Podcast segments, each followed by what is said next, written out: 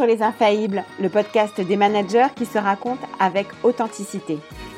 Nous sommes Sandy Melamed et Estelle Zakarian. Collaboratrices, managers puis coach, nous avons vu et vécu de nombreuses situations qui nous ont amenés à partager des convictions communes sur le management.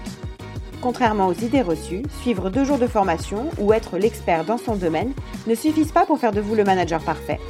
En vrai, être manager, c'est un long chemin qui nécessite de se connaître, d'expérimenter des situations concrètes et parfois de se planter. Sauf que le manager d'aujourd'hui est plutôt mal accompagné dans sa prise de poste, voire même il se sent isolé face aux difficultés. Nous manquons souvent d'exemples autour de nous et de mentors pour nous éclairer. C'est donc pour vous, futurs et jeunes managers, expérimentés et directeurs, que nous avons créé Les Infaillibles. Notre intention est de vous sortir de la solitude grâce au témoignage d'autres managers. Sans langue de bois, nos invités se dévoilent, partageant leurs doutes, leurs succès et quelques conseils. Chaque épisode vous offre un mentoring virtuel pour devenir le manager que vous avez vraiment envie d'être. Bonne écoute Dans l'épisode du jour, nous recevons Cécile Dehesdin, VP of Content Production chez Jelly Smack. Elle nous parle de courage managérial. Le courage managérial, Cécile le découvre et l'expérimente au fur et à mesure de son parcours pour en faire aujourd'hui l'un des principes clés de son management. Cécile a commencé sa carrière en tant que journaliste après un double diplôme en journalisme web de Sciences Po Paris et Columbia à New York. Elle a toujours évolué dans le numérique, passant plusieurs années chez Slate avant de découvrir le management chez l'Express.fr, puis de monter le bureau de BuzzFeed. Forte de son expérience portée sur les contenus et le management, et désireuse de tenter une vie hors du journalisme, elle rejoint Jelly Smack en 2018. Elle y lance plusieurs verticales, recrute à tour de bras avant de diriger le pôle Entertainment et Gaming. Après un passage chez Unify, où elle relance le site au féminin, elle revient chez Jelly Smack en 2021 en tant que VP of Content Production. Dans cet épisode, Cécile nous explique pourquoi le courage managérial est si important dans son management et comment elle en fait une valeur clé au sein de ses équipes. Sans langue de bois, elle revient sur des conversations difficiles qu'elle a eues avec ses collaborateurs et elle nous explique comment elle est parvenue à gérer ses émotions et celles des autres. Alors on ne va pas se mentir, il n'est jamais facile d'annoncer une mauvaise nouvelle à un collaborateur, de lui faire un feedback négatif ou de lui refuser une promotion. Néanmoins, on espère que grâce aux témoignages sincères, transparents et pleins d'énergie de Cécile, vous aurez des clés concrètes pour vous sentir le plus à l'aise possible le moment venu. Bonjour Cécile. Bonjour. Bonjour Sandy. Salut Estelle, salut Cécile. Alors Cécile, merci d'avoir accepté notre invitation. Nous sommes ravis de te recevoir dans notre podcast Les Infaillibles pour que tu nous partages en toute transparence et avec sincérité ton expérience de cette année de management. Euh, tu es la première invitée dans notre podcast qui n'est pas de notre réseau direct. Et c'est vraiment la raison pour laquelle on a fait ce podcast, en fait, pour rencontrer des personnes inspirantes. Donc, euh, vraiment, merci d'avoir accepté. merci beaucoup de m'avoir invitée. Alors, en deux mots, pour nos auditeurs hein, qui ne sont pas de ton écosystème, est-ce que tu peux nous expliquer ton job? Donc, tu es VP of Content Production chez Jelly Smack et nous dire ce que fait Jelly Smack. Oui, bien sûr. Donc, euh, Jelly Smack, c'est le plus gros créateur et distributeur de contenu sur les réseaux sociaux au monde. Euh, en gros, on est une start-up qui permet aux créateurs de contenu d'atteindre leur communauté sur toutes les plateformes sociales, principalement via de la vidéo, et on fait euh, plus de 10 milliards de, vues vidéo par mois. Mmh et donc moi, chez Jelly Smack, je chapeaute plusieurs équipes qui ont trait à la production de contenu, dont une qui rassemble nos propres médias, comme par exemple Beauty Studio, MyGoal, Gamology, House of Bounds, et d'autres équipes qui travaillent avec des créateurs ou des entreprises extérieures pour valoriser leur catalogue de contenu et pour en produire davantage avec eux. D'accord. Et ça fait combien de temps que tu es chez Jelly Smack? Bah, En fait, j'ai commencé en 2018, je suis restée deux ans. Je suis partie faire un tour chez Unify et je suis revenue chez Jelly Smack ben, huit mois plus tard. Donc, donc là, ça fait 2-3 mois. Donc dans, ça fait entre, entre 3 mois et 3 ans en fonction de comment tu comptes. Et combien de personnes tu chapeautes, Cécile, chez Jelly Smack? Alors moi, je, en gros, je manage des managers qui ont eux-mêmes des équipes. donc je dirais, je sais pas, j'ai pas fait le calcul exact, mais je dirais entre 50 et, 70 personnes. Mais via plutôt entre 5 et, 5 et 7 managers. Alors avant d'aborder le sujet du jour, on voulait évidemment parler un peu de toi, savoir qui tu es et surtout quel manager tu es. Est-ce que tu peux nous partager ce que signifie pour toi être un bon manager? Alors, c'est quand même une grande question existentielle, mais je dirais que être un bon manager, c'est avoir accepté ou même avoir décidé de ne plus faire ou de très peu faire et à la place de faire faire. Et ce qui à la fois peut paraître évident et en même temps je pense une des choses les plus difficiles parce qu'on on commence pas comme manager, on commence en, en, faisant directement. Et donc accepter finalement de, de ne plus faire et de d'aider d'autres personnes à faire à sa place, en réalisant que c'est ça son métier et que donc c'est pas un problème. Je pense que c'est une, une, première étape importante qui fait de toi un, un, bon manager. Et ensuite, je pense que c'est d'avoir d'être accessible et d'avoir une certaine disponibilité. Tu peux pas être disponible 24-24 parce que tu as, plein de, choses à mener, mais que les équipes avec qui tu travailles sachent qu'elles peuvent se tourner vers toi et que même si tu n'as pas le temps là immédiatement, ben, dès que tu l'auras, tu reviendras vers elles. Je pense que ça, c'est un autre élément important. et puis le troisième, enfin, il y, en a plein, hein, mais là, comme ça, qui me viennent en tête, je dirais, c'est le courage managérial, que d'être un, bon manager, c'est d'avoir d'avoir un certain courage managérial. Quoi. Mmh Alors, le courage managérial, c'est le thème qui nous réunit aujourd'hui. Et avant de rentrer dans, le thème, tu parlais d'accessibilité, d'être disponible pour son équipe. Quand on manage comme ça 5 à 7 personnes en direct, mais que ça représente une organisation de 50 personnes, concrètement, comment tu fais pour être disponible pour toutes ces personnes? Alors, je pense que déjà, en vrai, je suis principalement disponible pour mes N-1 en mmh. direct avant tout. Mmh. J'ai avec eux soit un one-on-one toutes les semaines, soit toutes les deux semaines en fonction de leurs besoins parce que du coup ça me fait penser à une autre, autre qualité d'un bon manager, ou en tout cas j'espère, c'est d'essayer de vraiment s'adapter aux personnes qu'on manage. Donc il y a des gens qui ont besoin de me parler toutes les semaines, voire plus souvent, et d'autres qui en ont juste besoin une fois toutes les deux semaines, voire moins souvent, et donc d'essayer de s'adapter à ça et d'avoir la communication qui permet de laisser plus ou moins d'autonomie à la personne en fonction de ses besoins et en fonction de ce, de ce à quoi elle est prête en fait également. Donc tout ça pour dire oui, les one-on-one. Mmh moi j'ai mon calendrier, mais un de mes combats managériaux, c'est mettez vos calendriers Google en public. Moi tu peux toujours voir ce que je fais, à part quand j'ai des choses perso.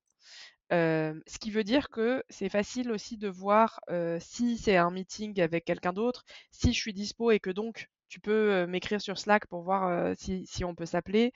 Si j'ai bloqué un créneau pour faire un truc seul, et donc tu peux demander est-ce que ce truc il peut être déplacé ou est-ce que j'ai vraiment besoin de le faire là? Enfin, en gros, d'essayer de faire gagner du temps et de la transparence pour les gens de mon équipe ou d'ailleurs pour, pour d'autres. Et notamment, je dirais, pour les gens qui sont pas en direct avec moi, donc plutôt mes N-2 ou moins 3, et qui peuvent être un peu intimidés ou pas avoir l'habitude qu'on se parle, et ben voilà, de savoir que mon calendrier est dispo, qu'ils peuvent m'ajouter un rendez-vous et, et, et qu'on peut me parler sur Slack s'il y a besoin. voilà. Et mmh, qu'est-ce qui te rend finalement le plus fier dans ta fonction de manager?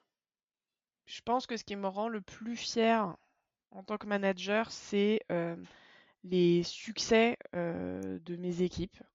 Quand, quand une équipe réussit à atteindre bah, chez nous, par exemple, un nombre de vidéos vues record, un nouveau projet qui n'aurait pas été possible quelques semaines ou quelques mois plus tôt, de craquer une nouvelle plateforme sur laquelle on n'était pas encore. Voilà, ce côté un peu de, de, nouveaux, de nouveaux achievements accomplis, quoi.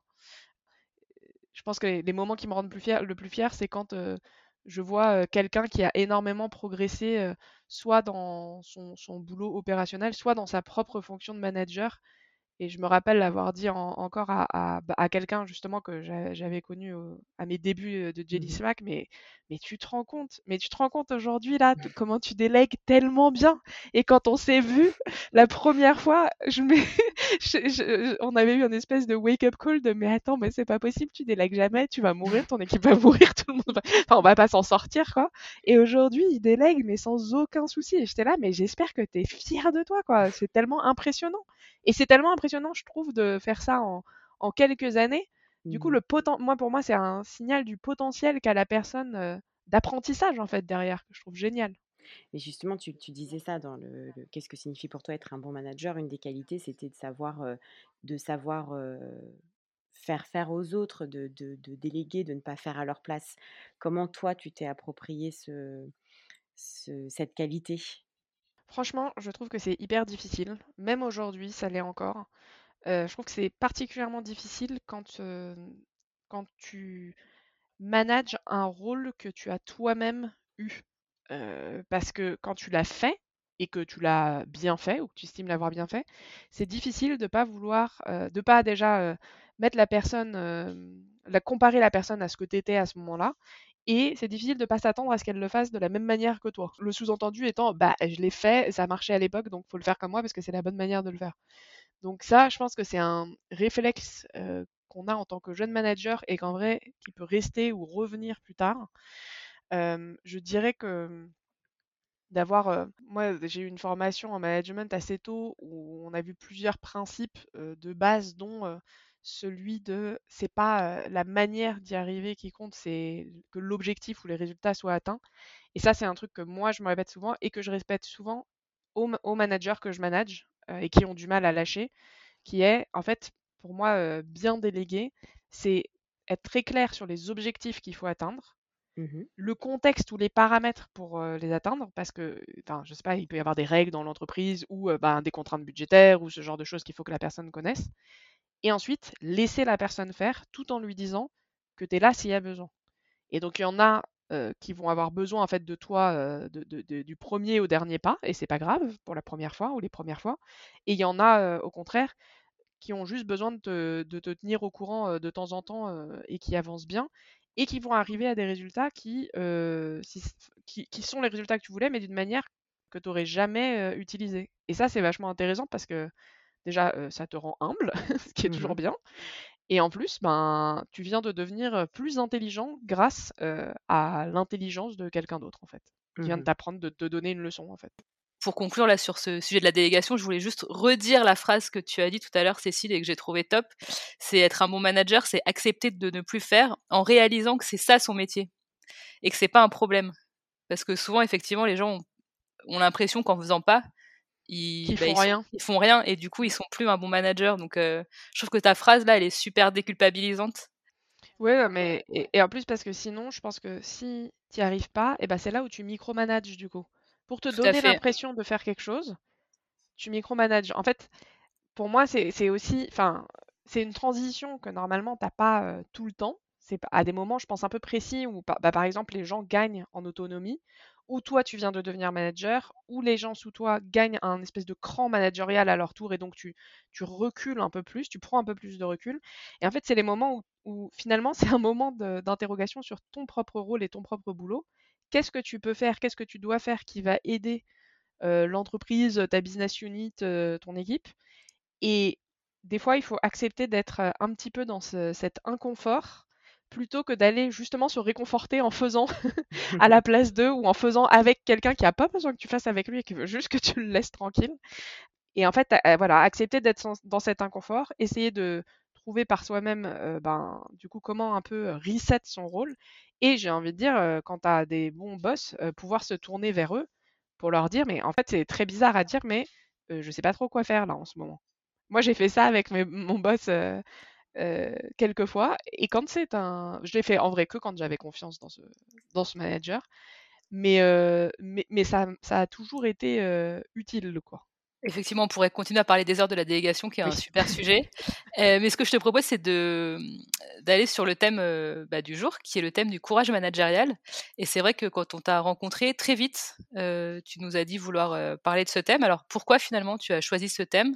Et qu'est-ce que signifie concrètement pour toi le courage managérial?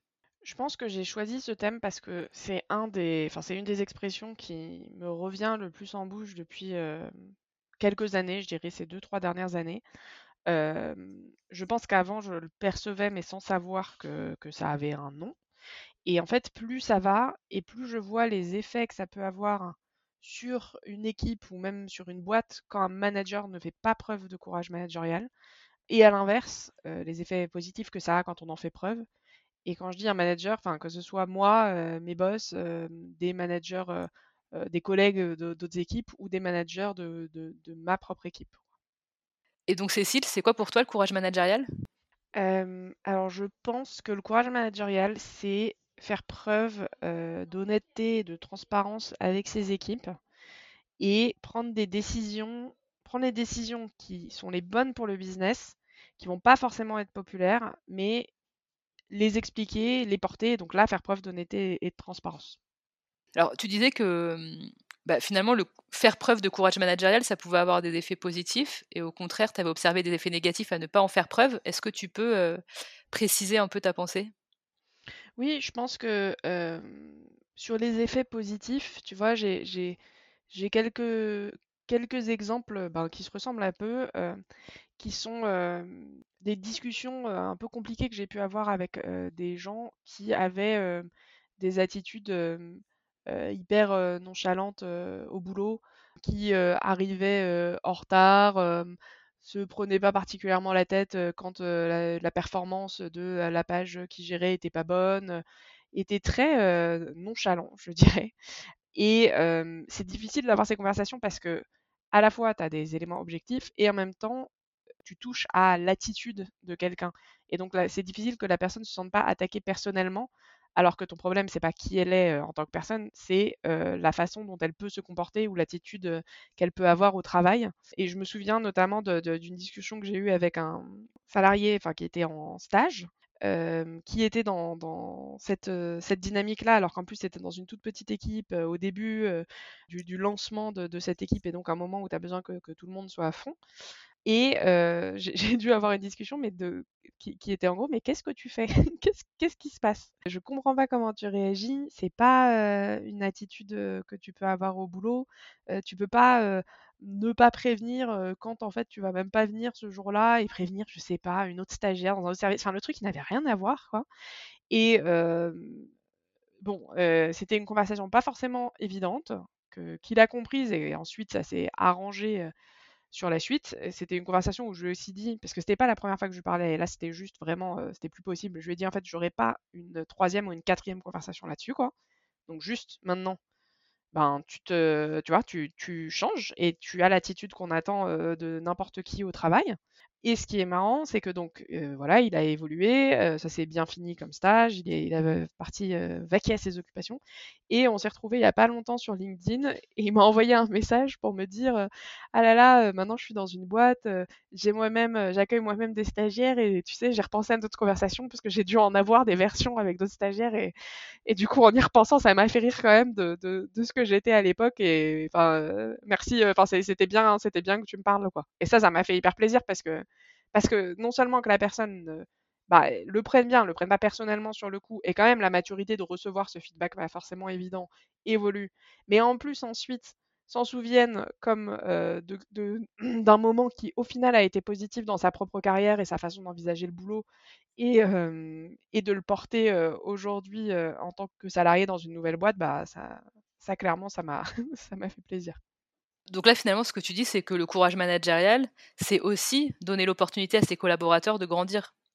Oui, en fait, le courage, manager... le courage managérial, c'est pas défoncer les gens, hein. c'est pas être hyper dans du feedback hyper négatif et essayer de, détruire ses collaborateurs. Au contraire, pour moi, c'est c'est juste le courage de porter des discussions difficiles, soit parce qu'elles sont très liées bah voilà, à de l'attitude ou du comportement, soit parce qu'elles sont, on peut avoir des, conversations difficiles pas liées à ça, mais parce que je sais pas, le business va pas bien et que du coup va, va falloir faire des licenciements ou je, je, sais pas ce que ça peut être, mais en tout cas d'être honnête, transparent, clair et je dirais d'être clair sur et les conséquences que ça a sur la boîte, notamment ou sur l'équipe, notamment quand c'est une histoire de, bah, personne à personne, et des attentes claires de ce qui doit changer et un accompagnement plus ou moins présent en fonction de la personne, de ses besoins et de ses attentes. Là, par exemple, dans ce cas précis, une fois que je lui avais donné un peu les guidelines de, en fait, Si tu es en retard pour X ou Y raison, tu le dis à ta manager. Si tu as besoin de prendre du temps, voilà comment tu le demandes. Enfin, juste des trucs qui sont pour moi des trucs de base, mais qui n'étaient pas pour, pour lui à l'époque. J'allais pas l'accompagner au quotidien là-dedans. C'est un grand garçon et justement, il sait le faire. Après, il y a des fois où ça peut être plus compliqué et où là, il faut vraiment être là pour la personne, justement. Alors justement, si on revient précisément sur cet exemple, est-ce que tu peux nous dire concrètement comment tu as fait pour être à l'aise pour avoir cette conversation? Donc comment tu as préparé ce, moment, cet échange difficile avec ton collaborateur? Oui, alors moi, à chaque fois que j'ai des échanges difficiles, que ce soit avec lui ou avec d'autres, j'écris avant. Donc j'écris pas forcément pour lire ce que j'ai écrit pendant la conversation, mais parce que moi, ça m'aide à clarifier ce que je pense et aussi à mmh, enlever, je pense, une partie de ce qui pourrait être, je sais pas comment vous dire, enfin, si par exemple je, je suis énervée à cause d'un comportement, le fait d'écrire, ça permet d'évacuer l'énervement. Parce que l'énervement, il va servir à rien et c'est personnel. Enfin, c'est une émotion qu'on ressent, mais elle, a rien à faire dans un feedback, y compris négatif, si on peut l'éviter. Donc comme ça, je l'évacue en l'écrivant et je, retire que qui va être utile. Donc, je sais pas, je vais dire, ben voilà, quand tu fais, je vais décrire le comportement de la personne, quand tu fais X, Y ou Z, voilà les conséquences que ça a. Ça fait que je peux pas te faire confiance, ou ça fait que ça donne l'impression que tu ne respectes pas ton manager, ou ça, peu importe ce que c'est. Et donc, voilà pourquoi il faut que ça s'arrête. Et ensuite, je dis, donc à partir de maintenant, je voudrais que X, Y ou Z que quand tu es en retard, tu fasses ci, que quand, tu, quand il se passe ça, tu réagisses autrement, tu réfléchisses à comment tu réagis, enfin, ce, genre de choses. Donc ça, permet de structurer la conversation en fait. Et d'avoir une base écrite quand même sous les yeux. Moi personnellement, ça me rassure. Comme ça, si je sais si, la conversation part un peu dans tous les sens ou ça me permet de me de recentrer le truc. c'est peut-être pas le cas pour tout le monde, mais moi personnellement, ça m'aide. Et tu fais la même chose quand il s'agit, pas forcément, là typiquement d'un feedback pour un changement de comportement, mais aussi pour, annoncer des décisions business difficiles? Tu te prépares avant à l'écrit? Ah oui, moi je prépare tout à l'écrit. des fois je crois que je non, j'allais dire: «Est-ce que je prépare le positif à l'écrit?» mais si, peut-être même des fois je prépare même le feedback positif à l'écrit quand je veux être être sûre de rien oublier. Mais oui, oui, donc moi je donc je prépare à l'écrit, le que ce soit des décisions difficiles ou des, du feedback comme ça. Souvent, j'en parle soit au RH, soit à mon manager, soit à des collègues managers également, en fonction de ce dont il s'agit, de la confidentialité et de, des besoins que, que je peux avoir, pour échanger sur est-ce que, enfin, est-ce que tu penses que je peux le dire comme ça ou je me retrouve face à cette situation comment, enfin, tu vois, comment, comment toi tu l'aborderais? Je, je, vais chercher de l'aide en fait auprès d'autres gens je, consolide un peu ce que j'ai écrit. Des fois, je, le dis justement à, à, ma RH, voilà, je pensais dire ça, ça et ça. Et, j'ai déjà eu plusieurs fois de l'aide en mode, tu devrais enlever ça, là, t'essaies de trier trop de trucs. Enfin, genre, quel est finalement le message principal, quoi. Et, et ensuite, bah, j'essaye de choisir le bon moment, même si, bon, il y a rarement des bons moments pour des conversations difficiles. Et puis, et puis ensuite, je me lance. Donc là, en synthèse, quand tu vas avoir une conversation difficile avec un de tes collaborateurs, tu prépares en amont, tu demandes de l'aide, tu choisis le bon moment. Effectivement, ça c'est aussi un truc auquel on pense pas forcément, mais peut-être, euh, alors je sais pas ce que tu en penses, mais éviter de faire ça euh, la veille des vacances, la veille d'un week-end, euh, à la fin de la semaine. Enfin, Ça dépend. Moi, j'ai déjà fait plusieurs fois, au contraire, plutôt en fin de semaine, en me disant comme ça, la personne, eh ben, elle a, elle a le temps pour digérer en fait. Donc après, ça se trouve, maintenant tu me dis ça, je me dis, oh là là, ça se trouve, c'est horrible quand je fais ça en fin de semaine parce que ça leur pourrit le week-end. Mais, mais je me dis que ça permet à la personne en fin de journée de pas avoir ensuite à. Mmh, à, Si, si c'est une conversation qui, qui, leur fait, je sais pas, se poser des questions sur eux ou qui est dure ou quoi, je me dis, j'ai pas forcément envie qu'ils aient à passer le reste de la journée au boulot, quoi. Donc comme mmh. ça, ça permet, ça permet de, de passer à autre chose pour eux aussi, quoi. Ok, en tout cas, euh, être conscient que le moment qu'on choisit a son importance et a une signification. Oui, par exemple, je vais jamais le faire avant que la personne ait une grosse. Euh, si c'est un manager qui lui-même a euh, ben, des présentations, des trucs comme ça, je vais jamais le faire avant. Je vais attendre que la personne ait passé son propre moment bah, de, voilà, de discours devant d'autres gens ou son équipe ou, ou la boîte ou quoi, et lui en parler après pour pas, pour pas nuire à sa confiance en, soi avant un moment important pour elle. Et après, du coup, ce que tu nous as dit aussi, c'est que quand tu préparais ton discours, tu essayais d'être factuel au maximum. bien expliquer à la personne en face les conséquences de ses actes. Là, si on prend l'exemple de la personne qui est nonchalante, bah, c'est quoi les conséquences de ses retards? Et puis derrière, ce qui est hyper important, et là ça rejoint la communication non violente, hein, mais c'est savoir exprimer toi ton besoin, tes attentes et lui donner des clés. Et du coup, c'est ce que tu disais, vraiment accompagner ton collaborateur et pas juste lui faire ton feedback négatif et puis lui dire bah, débrouille-toi avec ça. Donc voilà tous, les, tous les conseils concrets que finalement nos auditeurs peuvent utiliser s'ils ont effectivement une conversation difficile avec un de leurs collaborateurs. Qu'est-ce qui fait que tu penses que ça a marché et que bah, plus, ton collaborateur, quelques mois après ou quelques années après, t'as as dit sur LinkedIn qu'il était super content de l'échange que vous aviez eu?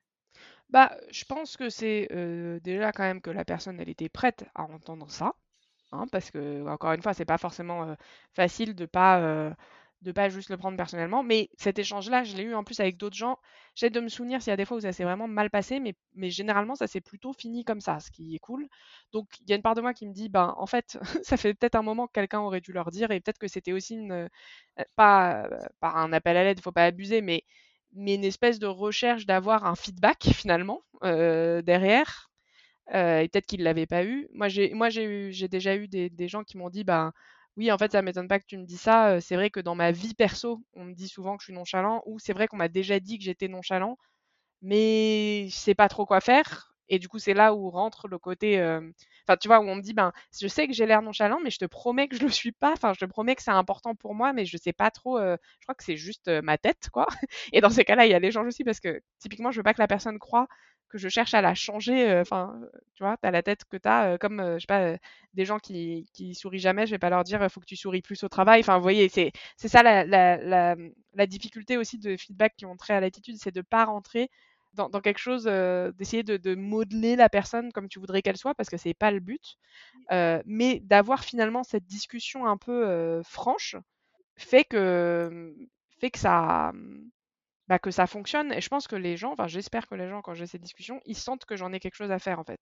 Que je suis pas là pour être méchante ou pour les emmerder ou quoi que ce soit, mais que en fait j'en ai quelque chose à faire. C'est souvent quelque chose que je dis d'ailleurs. En fait, je te le dis parce que je pense que tu as plein de potentiel. Je te le dis parce que je pense à la suite de ta carrière et que je veux pas que tu te mettes à toi-même des bâtons dans les roues en faisant n'importe quoi, par exemple. Et je pense que les gens, ils le sentent. Enfin, j'espère. Donc là, ce que tu nous dis, Cécile, c'est que finalement, le fait que tu sois concerné et sincère, ça t'aide à avoir des conversations difficiles avec tes collaborateurs. En tout cas, c'est un levier pour avoir des conversations difficiles réussies. Oui, je pense que c'est en fait ce qui fait que un feedback se transforme en fait en conversation. Et je dirais que c'est peut-être c'est peut-être ça aussi à, quoi je pense quand je prépare, c'est que mon but c'est pas juste de, balancer un feedback négatif euh, plus ou moins dur et euh, de me casser.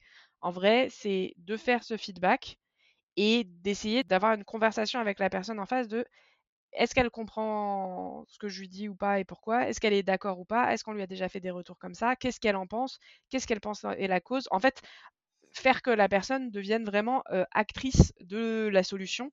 Et ce qui fait que ça fait moins genre je te donne le feedback et les conséquences et je te donne une solution. Et ça fait plus je te donne le feedback, les conséquences que ça a sur moi ou ton équipe ou la boîte. On en parle on finit la conversation avec des solutions. Et du coup, et ça, je pense que c'est possible que parce que bah, j'en ai vraiment quelque chose à faire de ce que la personne pense et de la personne tout court et de comment, comment on peut sortir de cette situation qui convient pas. Et à contrario, est-ce qu'il y a des moments où tu as senti que tu faisais pas preuve de courage managérial ou alors tu as eu peur d'en de, d'en faire preuve? Je pense que déjà, en vrai, le, là, euh, j'ai dit le mot 48 euh, fois en 20 minutes, mais euh, en vrai, je ne l'ai pas toujours connu, et donc j'avais pas toujours conceptualisé ça. Et donc pendant de nombreuses années, à mon avis, voilà, j'en faisais pas preuve parce que j'y pensais pas, parce que je réalisais pas que c'était quelque chose dont il fallait faire preuve. Je pense que je l'ai un peu découvert parce que j'avais eu des boss qui n'en faisaient pas preuve, et donc en voyant un peu en direct les effets sur moi ça m'a fait réaliser ce que ça pouvait avoir comme effet sur mes équipes quand moi je faisais pas preuve de courage managérial. Ça avait quels effets? Ah bah ça m'énervait. en fait ça m'énervait, ça me foutait dans des situations euh, compliquées parce que euh, mon boss à l'époque, euh, pas chez JSmack, voulait pas, en fait je pense voulait pas me faire de peine ou quoi. Et du coup, me disait pas toute la vérité ou me essayait de diminuer les choses d'une façon où en fait les conséquences de ce qu'il voulait pas me dire, finalement, me retomber en pleine gueule trois semaines plus tard, sans que je l'ai vu venir, puisque je n'y avais pas du tout été préparée. Et donc, c'était vraiment. Ah, en fait, il faisait l'inverse de ce qu'il pensait faire. Au lieu de me protéger, il me mettait plus en danger, et mes équipes derrière aussi, puisque je ne pouvais pas les protéger non plus. Et du coup, ça, ça m'a fait réaliser ce que, ce que ça fait d'avoir quelqu'un qui finalement donc, ne fait pas preuve de courage managérial comme son boss. Et aussi, je pense que ça m'a fait. Enfin, plus ça va et plus j'ai réfléchi sur mon management et j'essaye de, de, me rendre compte de mes défauts et de les corriger, ou au moins de me rendre compte si j'arrive pas encore à les corriger. Et par exemple, tu vois, moi j'ai tendance à vouloir communiquer que quand j'ai une solution. Parce que dans ma tête, je me dis, bah sinon ça va stresser les gens si je leur parle de quelque chose sans avoir encore la solution. Sauf que du coup, et ben des fois, à cause de ça, je retarde trop le moment de parler, où il n'y a pas cette transparence, où les gens peuvent sentir qu'il se passe quelque chose, mais je leur en parle pas encore parce que j'ai pas de solution. En fait, je fais tout reposer sur moi et je deviens un goulot qui stoppe l'information. Donc c'est pas c'est pas forcément en soi, je suis pas en train de, de, me dire je ne vais pas faire preuve de courage managérial, mais à cause de ce défaut, parce que finalement je suis pas assez courageuse pour communiquer des, des, choses sans avoir toutes les solutions, et ben je rends la vie plus difficile pour mes équipes. Donc ça, j'en suis consciente. En plus là, je le dis dans un podcast, donc je suis obligée d'y faire attention. Mais, mais ça, c'est, ça typiquement, je pense que c'est dans mes traits, dans, dans la vie perso aussi. Du coup, c'est hyper difficile pour moi de, de, le faire évoluer, même si, même si j'y travaille et que je, je, maintenant je le vois quand je le fais, donc je peux m'auto convaincre de ne pas faire ça, ce qui n'était pas le cas avant, quoi.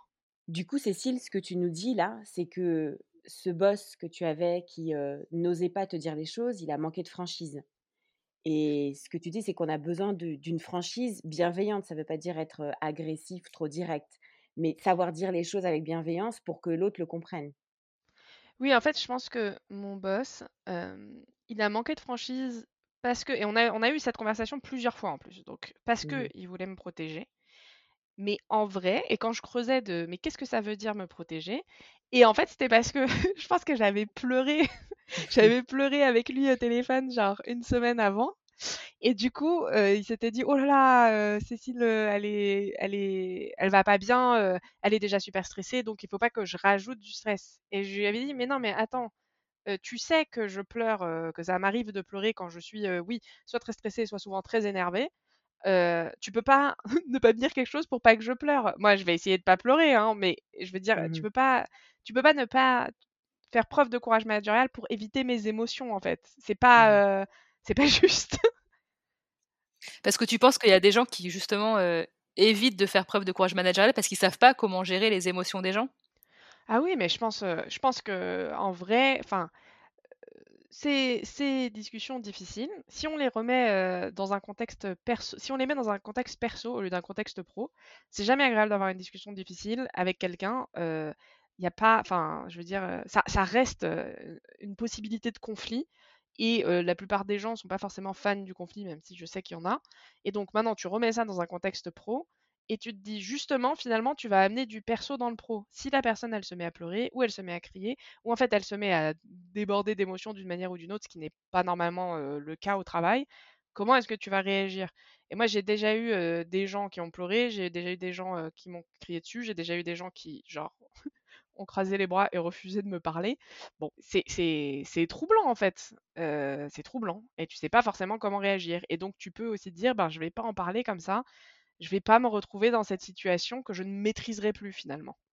Mais sauf que de faire ça, c'est pas rendre service à la personne, ni à toi, ni à l'équipe, parce que s'il y a un problème, il va pas magiquement se régler tout seul en fait. S'il y a un problème et que personne ne fait de feedback pour le régler, et que la personne ne vient pas vers toi en te disant j'ai fait ce truc hier, j'ai déconné, euh, des os quoi, et ben en fait euh, la personne elle va le refaire forcément. Enfin pourquoi elle changerait si elle sait pas qu'il y a un problème?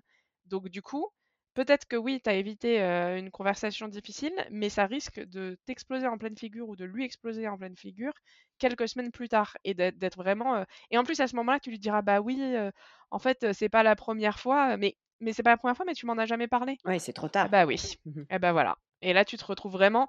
Pour moi, c'est le pire des la pire des situations. C'est, tu sais, soit dans une, une genre à la, une, je sais pas, une évaluation annuelle ou un truc comme ça où, où, tu, où tu dis des choses à la personne et c'est la première fois qu'elle l'entend, quoi. Tu vois, ça c'est le truc vraiment basique. Enfin, je pense que pour toi c'est la base. C'est-à-dire que quand tu fais une évaluation annuelle, tu es quand même censé avoir prévenu la personne avant de ce qui allait pas, histoire que potentiellement il puisse s'améliorer et pas attendre la fin de l'année pour lui dire bah là ça allait pas et que le mec te dise bah en fait j'aurais pu m'améliorer, pourquoi tu me l'as pas dit? Il y a énormément, énormément de managers qui aujourd'hui le font pas et en coaching on revient systématiquement là-dessus. Et du coup, je me permets de le redire, quand vous avez des collaborateurs, évaluez-les, accompagnez-les toute l'année et n'attendez pas la fin de l'année pour leur faire un retour sur lequel ils auraient pu s'améliorer depuis six mois. Donc merci Cécile de revenir là-dessus. et c'est ça tout l'intérêt des one-on-one, qu'ils soient hebdo ou même mensuels, hein. mais en fait d'avoir d'autres espaces, des, espaces qui sont pas juste où en est tel projet, mais en fait où ça en est, comment tu te débrouilles, comment ça se passe dans la boîte et dans ton équipe, et qui permettent d'évoluer petit à petit pour pas avoir de mauvaises surprises à la fin de l'année ou que si ça s'est pas amélioré, ben, que ça soit pas une surprise. Alors, après, est-ce que la personne en face de toi a l'honnêteté par rapport à elle-même aussi d'admettre que c'est pas une surprise et qu'elle le sait? Bon, tu vois, je, mmh, les mmh. situations sont particulières, etc. Mais au, moins que tu puisses te dire, bon, j'ai fait du mieux que je pouvais pour que la personne ait l'opportunité d'évoluer, quoi. Je voudrais revenir aussi sur le sujet des émotions, parce que là, tu l'as abordé rapidement. Et c'est un sujet clé hein, quand on parle de courage managérial. Tu as dit deux choses en fait. La première chose qui est super intéressante, c'est que tu as dit que l'émotion, on pouvait parfois avoir la sensation que ça faisait uniquement partie du perso. Et du coup, comme ça fait partie du perso, surtout, il ne faut pas qu'on y vienne quand on est dans le pro. Or, on est OK que l'émotion, ça fait évidemment partie de la vie, donc du pro et du perso. Et dans le perso, dans le pro, pardon, on doit aussi faire avec sa propre émotion et l'émotion de son collaborateur. Et quand on est dans le cadre du courage, enfin de, situations difficiles, forcément, on va derrière pouvoir être confronté à la tristesse, à la colère, à la déception, à la frustration de son collaborateur. Alors, toi, comment tu fais pour gérer les émotions de tes collaborateurs? Franchement, je trouve que c'est difficile. J'ai pas de solution miracle. je dirais que ben, de toute façon, je laisse la personne parler et un peu déverser son émotion comme, comme elle en a besoin. Moi, j'essaye de prendre du recul et de, une fois qu'elle a parlé, de dire bon, alors ok, j'entends tout ce que tu as dit. Essayons de voir, tu vois, de dire les choses autrement, de voir les choses autrement, X, Y, Z, essayer de, remettre les choses à plat. Et si je vois que, que c'est pas possible, que c'est qu'en fait la, personne est trop mal, mais en fait je, propose d'arrêter la conversation. Soit parce que la, personne elle, pleure et que je vois que ça la gêne ou qu'elle me dit mais j'ai pas envie de pleurer devant toi et je dis ok ok il n'y a pas de problème enfin je dis et moi je pleure régulièrement et il n'y a pas de souci mais et aussi viens on, on, arrête cette conversation il n'y a pas de souci moi je suis là on s'en reparle demain ou on s'en reparle ce soir et c'est tout tu vois je, laisse la personne respirer quoi comme elle, comme elle en a besoin ou s'il se met à, s'énerver et à me hurler dessus bah pareil parce que j'ai pas forcément envie de me faire hurler dessus pendant 10 minutes quoi et du coup, en fait, je vais dire, ok, clairement, en fait, on ne peut pas avoir cette conversation-là. Donc, en fait, on va arrêter. Je te propose que tu sortes, va faire un tour, va vider ce que tu as besoin de vider, et, et on, se reparle, on se reparle après. J'essaie en fait de reprofessionnaliser l'échange quand même, tout en généralement, généralement les gens qui s'énervent, ça leur pose pas particulièrement de problème de s'énerver, alors que les gens qui pleurent, oui, donc, quand c'est quelqu'un qui pleure, j'essaye surtout de dédramatiser avec la personne et de la rassurer sur le fait que il n'y a, pas de souci, quoi. Que de pleurer au travail, c'est pas grave et que, et que je suis désolée dans, que, ça, que ça les mette dans cet état et que, et que c'est c'est pas l'idée mais euh, mais des fois euh, des fois tu peux un peu poursuivre la conversation. Des fois je propose de sortir euh, d'aller marcher. J'ai eu plusieurs fois des discussions comme ça plutôt en allant marchant marcher et parler dans la rue. Le fait de sortir du bureau et, et d'être en mouvement et de pas avoir se regarder à, se regarder les yeux dans les yeux. J'ai eu plusieurs fois ça et ça ça a fonctionné bien. Ou voilà ou d'arrêter la conversation de la reprendre à un autre moment. Ou et aussi des fois moi moi de mon côté si j'ai l'impression que que je sais pas quoi faire, bah, c'est là où je me tourne vers les RH ou vers mes N plus 1 ou voilà, pour, pour demander de l'aide encore une fois. Donc en fait, tu dis que tu n'as pas de recette miracle pour gérer l'émotion des autres, mais en tout cas, ce que tu fais, c'est que tu fais avec. C'est-à-dire tu fais pas comme ah si bah la personne ne pleurait pas ou n'était pas en colère et hop, ah tu non, ton bah discours. Bah non, comment tu veux faire ça? Ah bah moi je sais pas, je sais pas, mais probablement qu'il y en a qui le font. Donc tu, tu prends en compte l'émotion et, Oui, en fait, je prends en compte l'émotion et j'essaye d'adapter ma réponse à. Bon, c'est un peu compliqué, mais je sais pas comment, comment te dire. Des fois, tu vois si les gens ils ont envie d'avoir cette émotion ou pas, quoi. Ce qui est, ce qui est, ce qui me fait toujours de la peine pour les gens, c'est quand je quand je vois bien qu'ils sont sous la le coup de l'émotion et que ça les gêne. Moi, je m'en fiche, mais eux, ça les gêne. Donc, c'est là où j'essaye de soit leur dire que je m'en fiche, soit si eux ça les gêne trop parce que justement ils trouvent ça trop bizarre de pleurer au travail un truc comme ça eh ben, du coup je dis bah viens on arrête et on s'en et viens on descend dans une heure on va marcher et boire un café quoi voilà j'essaie de, de, de m'adapter encore une fois à la personne en fait et c'est pas facile hein, je veux pas je veux pas faire comme si c'était évident et c'est jamais agréable et heureusement ça n'arrive pas non plus hyper souvent même il y a un truc que tu dis, que tu as dit à plusieurs reprises, c'était demander de l'aide. À plusieurs reprises, tu as dit que tu demandais de l'aide à TRH, à TN plus 1. Ça aussi, ça fait partie du courage managérial, c'est-à-dire bah, être vulnérable. Hein, on en a déjà parlé dans un épisode sur le fait d'être faillible. Mais ça aussi, c'est le courage managérial. C'est-à-dire que le courage managérial, c'est pas qu'avoir des conversations difficiles ou potentiellement annoncer une mauvaise nouvelle à un collaborateur, comme le fait qu'il n'aura pas sa promotion, qu'on va devoir arrêter son projet. Mais c'est aussi ça, c'est aussi être vulnérable et demander de l'aide. Ça, c'est quelque chose que tu as toujours su faire ou qui t'a coûté à un moment donné de ta carrière? Être vulnérable et demander de l'aide, je pense que en fait, c'est toute une autre histoire les émotions au travail, mais moi pendant longtemps, vraiment je pleurais, hyper facilement au travail, avant d'être manager, j'ai continué un peu après, mais particulièrement avant d'être manager. Du coup, je pouvais pas cacher mes émotions en fait. En plus, j'ai zéro poker face, ça se voit tout de suite quand je suis pas contente ou quand je vais pas bien ou quoi. Donc, je pouvais pas cacher mes émotions. Et je me rappelle de m'être engueulée une fois avec mon boss à l'époque de m'être mise à pleurer et qui me disait mais faut pas pleurer, faut pas se mettre dans cet état. Et j'avais dit mais toi, quand t'es énervé, tu hurles. Est-ce que je te dis de pas te mettre dans cet état? Non. Donc moi, je pleure. me dis pas, me dis pas ça. Genre juste, euh, eh ben ouais, je pleure. Qu'est-ce que tu vas faire quoi? Bon, on s'entendait bien hein, pour que je puisse avoir quand même cette discussion un peu franche. Mais, mais en même temps, je, me rappelle que ça lui avait fait genre, ah ouais, ok, ok. Non mais d'accord. Oui, d'accord. Si, quand tu pleures, c'est comme quand je m'énerve. Ok, je, je comprends. Donc ça avait aidé. Je sais même plus quelle est ta question. À la place, je te fais une séance de psy où je te raconte comment le fait de demander. Non, non, mais ah oui, le fait de demander de l'aide le fait de demander de l'aide, ben en fait, oui, c'est que depuis, à chaque fois que j'ai un nouveau boss, j'ai tendance à lui dire, alors moins maintenant parce que je pleure moins, mais en tout cas à, à essayer de décrire qui je suis au travail et la façon dont je fonctionne. Donc par exemple, à un moment, je disais, je pleure quand j'ai beaucoup de stress ou d'énervement. Ça veut pas dire que c'est la fin du monde et ça veut pas dire, ça veut pas dire grand chose en soi. C'est juste, c'est un, c'est comme une valve de pression, quoi. Ça, ça, ça relâche la pression, mais il faut pas s'en inquiéter. Donc voilà, sache-le. C'est que un peu genre je, prépare le terrain quoi. Et je dis, je sais pas, je veux dire, le management c'est important pour moi, pouvoir être ok avec les décisions que je dois porter. Je porterai les décisions de la boîte, je ferai preuve de solidarité managériale, mais l'échange de ça, c'est que moi j'ai besoin de pouvoir m'expliquer dessus avec toi, j'ai besoin de pouvoir les comprendre, j'ai besoin de pouvoir dire si je suis pas d'accord, j'ai besoin voilà d'avoir un peu cette transparence et, oui, je dirais vulnérabilité.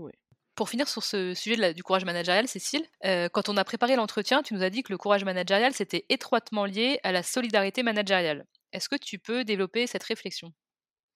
Oui, alors pour moi, donc la solidarité managériale, en gros, c'est que tu dois porter les, en tant que manager, tu portes les décisions que tu prends, mais aussi que ton boss prend, ou peut-être que la boîte prend. Et donc, il y a des fois où tu dois porter les décisions que tu n'aurais pas pris toi-même ou avec lesquels tu n'es pas forcément d'accord ou forcément à l'aise. Et je trouve que là, là où c'est important, c'est que parfois, tu as notamment des jeunes managers, mais pas que, qui vont, euh, qui vont en gros dire oui, il faut faire X ou, Y. Bon, euh, moi, tu sais que moi, euh, c'est pas ce que je voulais, j'aurais pas demandé ça, mais bon, tu connais les RH, là souvent les RH ont beau Tu connais les RH ou tu connais les boss ou tu connais le, PDG, c'est ça qu'ils veulent, qu'est-ce que tu veux que je te dise? En fait, ça c'est dégueulasse parce que tu mets, tu mets la, la, la faute, entre guillemets, ou tu mets les conséquences d'une décision sur d'autres gens, alors qu'en plus, s'il y a des conséquences positives à cette décision, généralement, ces personnes-là les prennent pour elles et ne disent pas ouais, ouais, c'était super, mais c'était pas grâce à moi, c'était grâce au RH, au boss, au, tu vois. Donc c'est un peu le truc de ne pas faire preuve de courage, se défausser sur d'autres plutôt que de jouer ton rôle de manager qui est dans ces cas-là, d'aider ton équipe à gérer je sais pas, une décision, un changement de process, un changement d'orga qui qui va pas être forcément facile. Et là, au lieu de justement être la personne qui les aide, qui est là pour elles, qui en fait là tu crois tu crois te mettre entre guillemets de leur côté, mais du coup tu les aides pas parce qu'elles, elles, savent pas comment naviguer cette nouvelle orga puisque toi tu es juste en mode ouais c'est de la merde, hein, faut le faire, mais bon. Donc tu vas créer en plus une, une déconnexion entre ton équipe et le reste de la boîte par exemple. Et donc ça, je trouve que c'est vraiment la, solidarité managériale, c'est important. Et c'est important quand il y a beaucoup de, changements aussi dans une équipe, dans voilà, des stratégies, des choses comme ça, parce que le changement, c'est difficile pour tout le monde et que donc, il faut le porter comme une équipe voilà, qui, voit où elle va, qui veut emmener tout le monde avec elle. Et si tu commences à dire ouais mais moi je suis pas d'accord, mais bon et d'ailleurs ma Chine n'est pas d'accord non plus, mais bon on est obligé parce que mais en fait ça va pas. Dans ce cas-là faut pas être manager quoi. Encore une fois, là, je parle de décisions, enfin, je parle pas de décisions qui sont, je sais pas, aberrantes d'un point de vue ben, de tes valeurs ou de d'autres choses. Mais je pense qu'en fait, même si c'est le cas, dans ce cas-là, en fait, il faut aller voir ton boss et faire preuve de courage managérial et lui dire, en fait, là, ce que vous avez dessiné, c'est vraiment à l'antithèse de mes valeurs. Je ne peux pas défendre ça. Je ne peux pas défendre ça. Donc, qu'est-ce qu'on fait? Et en fait, être prêt à rentrer en clash direct, mais avec ton boss, pas à te défausser auprès des gens en dessous de toi qui ont rien demandé et qui ont juste besoin de, savoir comment gérer un, gros changement d'organisation de process, par exemple. Alors, on, voit là hein, que finalement, le courage managérial, c'est vraiment inhérent à ta façon de manager, c'est une valeur forte dans ton management. Comment tu fais pour insuffler cette valeur à tes managers, puisque tu nous as dit que tu avais un certain nombre de managers en dessous de toi Comment tu fais pour qu'ils soient courageux eux aussi? Alors, je dirais, c'est plus simple d'une certaine manière quand c'est des embauches de l'extérieur, parce que dans ce cas-là, j'en parle en fait dans ces termes très clairs. Je dis que moi, ce que je cherche, c'est des gens qui vont faire preuve de courage managérial et de solidarité managériale, avec à qui je vais pouvoir faire 100% confiance et qui pourront me faire confiance, etc. Enfin, on a toutes ces discussions, je donne des exemples, j'ai des échanges avec eux et tout. Et quand c'est des gens en interne, bah, comme c'est souvent le cas, j'ai aussi en vrai ces discussions. Je parle plus de solidarité managériale que de courage managérial, je pense, dans ces cas-là. Mais j'explique par exemple, voilà, voilà le X changement qui est en train d'arriver, voilà ce qu'on va faire, voilà pourquoi. Alors voilà dans quelle situation on est, pourquoi il faut faire le changement, le changement pour lequel on a opté et pourquoi c'est important de le faire. Et après, je dis, en fait, vous êtes manager, vous avez vos équipes, je compte sur vous pas juste pour leur dire, mais pour porter ce message auprès d'elles, pour l'expliquer, pour les aider. Donc, est-ce que vous avez des questions? Est-ce que vous avez des trucs avec lesquels vous n'êtes pas d'accord? En fait, j'essaye aussi de donner la place pour avoir ces, bah, désaccords ensemble, régler ça entre managers et ensuite pouvoir avoir un front uni auprès, auprès de l'équipe. Et quand ça remonte que c'est pas le cas, parce que ça remonte toujours, et ben en fait, je dis à la personne, bah là encore une fois, hein, je dis en fait, plutôt que de porter le truc, t'as dit ouais, Cécile, elle veut ça. En fait, c'est pas possible. Genre, enfin, pourquoi tu fais ça? Dans quelle situation tu, me mets, tu te mets et tu mets ton équipe? Si t'es pas d'accord, tu me le dis. Mais tu le portes pas comme ça auprès de tes équipes. Donc c'est encore une fois, en fait, de remettre les choses à plat, d'expliquer un peu les règles, les règles de travail, de savoir travailler ensemble, quoi. Et là, on revient aussi sur le sujet finalement de l'exemplarité. C'est-à-dire que tu fais avec tes managers ce que tu aimerais que tes managers fassent avec leurs collaborateurs? Oui, est ce que j'aimerais que mes managers fassent avec moi. Enfin, après, euh, le seul truc avec l'exemplarité, c'est que, tu vois, loin de moi l'idée de dire que je suis exemplaire et que je fais jamais d'erreur, euh, y compris en courage managérial, et y compris maintenant que, tu vois, que j'y pense autant. c'est pas pour ça euh, que je suis toujours à 100% parfaite là-dedans, déjà parce qu'il faut en avoir conscience, et ensuite bah, il y a beaucoup de, trucs qui peuvent te bloquer, quoi. Mais disons que oui, j'essaye de, j'essaye de traiter, bah, de traiter les gens comme je voudrais que tout, le monde se traite, quoi. Les, mes managers avec moi, eux avec leurs propres équipes, etc. Cécile, merci pour tout ce que tu viens de nous partager. Moi, ce que j'ai noté, et si je me permettais de faire un, un récap pour nos auditeurs, c'est que finalement, le courage managérial, c'est prendre des décisions bonnes pour le business avec transparence, même si ça ne fait pas toujours plaisir aux équipes.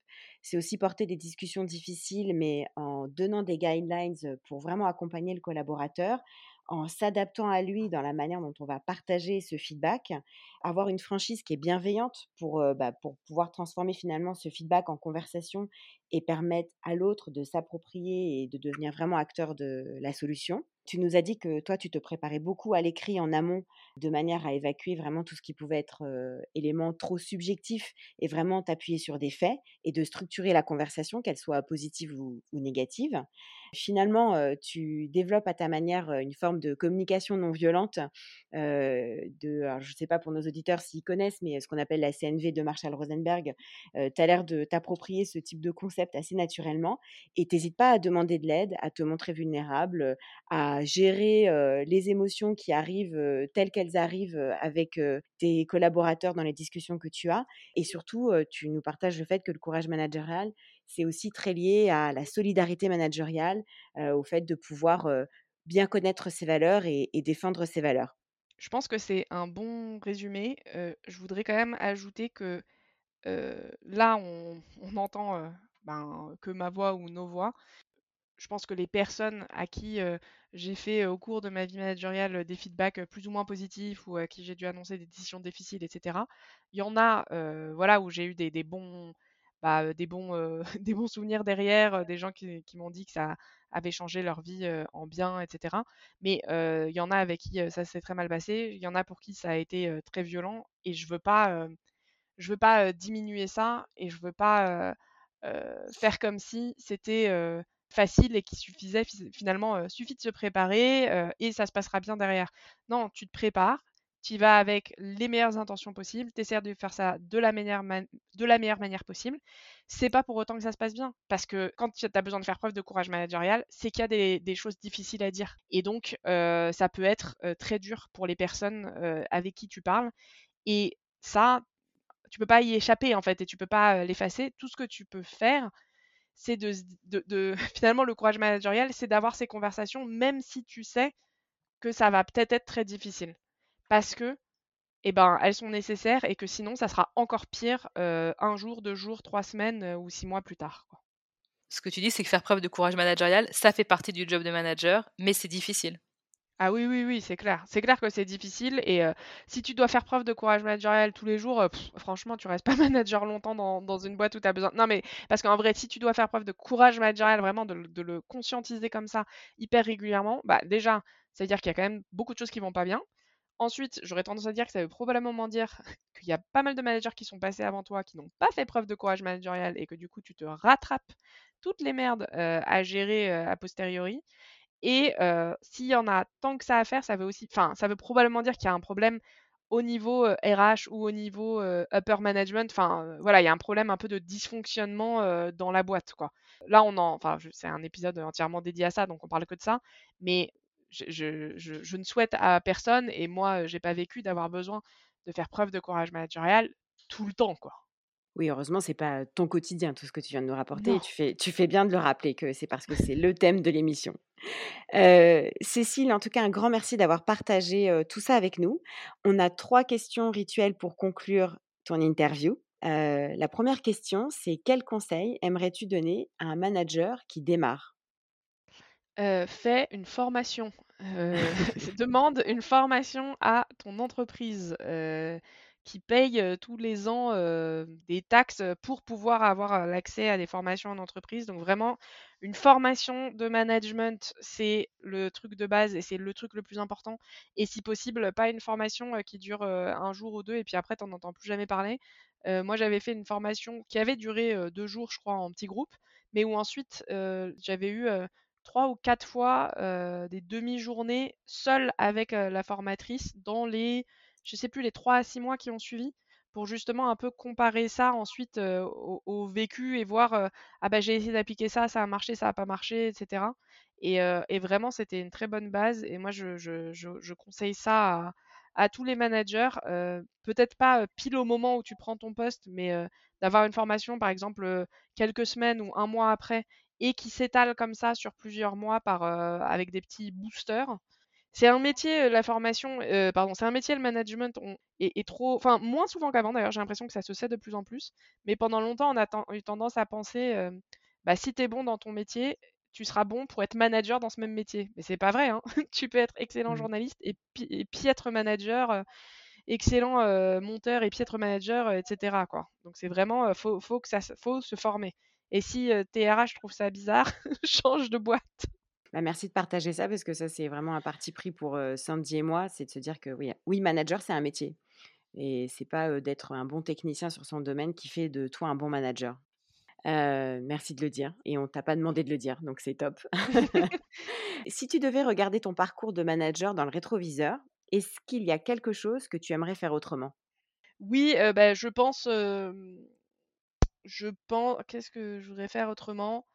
Je pense que ce truc de ne pas être assez clair quand, moi-même j'ai pas tous les éléments, soit de du coup de pas communiquer alors que je devrais même si j'ai pas tous les éléments, soit de communiquer comme si j'étais sûre alors que je le suis pas. C'est-à-dire en fait cette vulnérabilité ou cette incertitude, j'aurais voulu pouvoir mieux la communiquer à mes équipes parce que je me suis retrouvée dans des situations du coup avec des gens très mécontents parce que on s'était mis d'accord sur un changement de poste et qu'en fait six mois plus tard le business a changé et que du coup ce changement de poste bah, en fait ça marchait plus.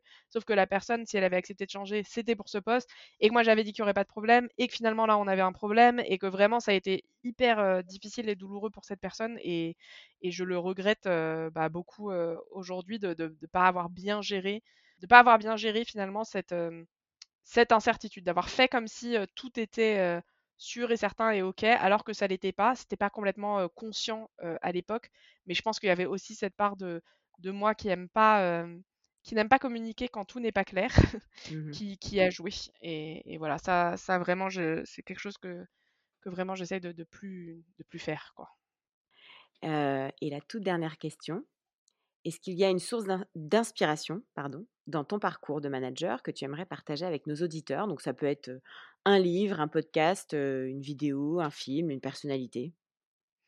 Ça peut être une personne qui n'avait pas une personnalité. Ah ça peut être ma formatrice du coup, ok. Parce que donc la personne qui m'a formée il y a 7 ans maintenant, qui s'appelle Cécile Joly, mmh qui est coach et formatrice en, en, management entre autres. Je pense à vraiment changer ma vie, quoi changer. Enfin, elle m'a fait. parce que du coup, j'ai été formée au management dans, dans un, premier poste de management compliqué où j'arrivais après une réorg, tout le monde était sur les nerfs. bon, c'était pas évident. Et elle m'a vraiment accompagnée là-dedans, donné les clés pour que ça se passe bien. et, et elle m'a suivi depuis dans d'autres boulots que j'ai eus. Moi, je l'ai recommandé à des amis dans leur premier poste de management. et c'est quelqu'un de, de, très important bah, dans ma vie professionnelle et qui, je pense, le restera, le restera toute ma vie. Donc voilà, Cécile, jolie. Merci. Merci beaucoup, Cécile, pour ta sincérité et pour ton énergie pendant tout cet épisode. je voulais juste bah, te faire un petit cadeau. Alors, on aime bien faire ça avec Estelle. En général, on le fait au début de, l'interview. Mais là, en fait, je viens de le recevoir en live. Donc, voilà, c'est les aléas du direct. un petit témoignage d'un de tes collaborateurs. Est-ce que tu as envie d'entendre ça? Vas-y.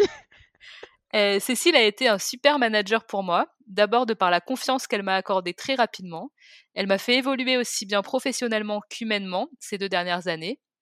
Grâce à elle, j'ai pu être autonome très rapidement, elle m'a soutenue dans mes prises de décision, a été de bons conseils en termes d'organisation, de structure. J'en conclurai donc que Cécile est une manager qui aime challenger ses équipes, pousse les gens à donner le meilleur d'eux-mêmes en toutes circonstances, et met tout en œuvre pour que l'over-performance soit au rendez-vous. Ça me touche. C'est qui? Je peux savoir après ou pas? Eh ben, je sais pas qui c'est, mais euh, je sais qui me l'a envoyé en tout cas, mais je ne sais pas qui l'a écrit. Qu'est-ce que ça te fait? Bah, Ça me fait très plaisir. Ça me fait très plaisir. Ça me touche beaucoup. Et tu vois, c'est ce que je disais au début de ma partie préférée du, du management, c'est quand quelqu'un euh, bah, c'est quand quelqu'un euh, vole de ses propres ailes, quoi. Quand tu vois la personne évoluer, notamment en tant que manager, et, et grandir et, et vraiment euh, devenir meilleur et meilleur, c'est ma partie préférée, donc ça me, ça me fait plaisir. Ben écoute, sur ce beau cadeau, voilà, on va te, on va te laisser. Donc on te remercie pour tout. Merci à vous. Et à bientôt. Au revoir. À bientôt. Si vous avez aimé cet épisode, n'hésitez pas à en parler autour de vous et à le partager sur les réseaux sociaux. Pensez également à nous mettre 5 étoiles ainsi qu'un petit commentaire. C'est ce qui nous aide le plus à faire connaître les infaillibles et à diffuser le message que oui, un management plus authentique est possible. Enfin, si vous souhaitez nous contacter, vous pouvez nous écrire à l'adresse mail podcastlesinfaillibles@gmail.com ou sur nos comptes LinkedIn Sandy Melamed ou Estelle Zakarian. Un grand merci de nous avoir écoutés et on vous dit à très bientôt.